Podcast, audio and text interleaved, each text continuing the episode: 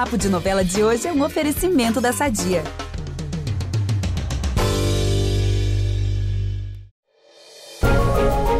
Conselho do Diabo se escuta e joga fora ou anota letra por letra e segue a risca? Bom, a gente vai ver que tudo depende da situação certa e do peão certo. Aqui é o Ícaro Martins, como sempre, com uma rodada generosa de spoilers do nosso mundinho pantaneiro. O Alcide já passou por poucas e boas nessa novela, não é? Agora que tá longe do Tenório e do seu grande amor, a Maria Chalaneira, o peão acredita que sua vida tá voltando aos eixos, já que é um funcionário da fazenda do José Leôncio. Mas bastará uma conversa específica para o desejo de vingança voltar a tomá-lo. Trindade, como sempre, irá emprestar o corpo ao Cramulhão, que vai mostrar conhecer a trajetória do Alcides de cabo a rabo.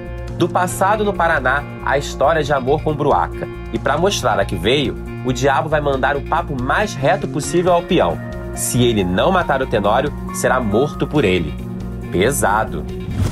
O Alcides, claro, logo pega a visão da conversa. Em especial, um conselho para lá de específico. O fazendeiro não pode ser morto por arma de fogo, então nem adianta tentar fazer alguma coisa com revólver. O jeito é esperar quieto até a hora que o Tenório for atacá-lo, para enfim poder agir. E o diabo vai falar com experiência de causa, afinal, foi ele mesmo que fechou o corpo do Tenório para ataques. Porque nessa novela é assim, gente. Para ser útil, tem que passar pelo divã do cramulhão.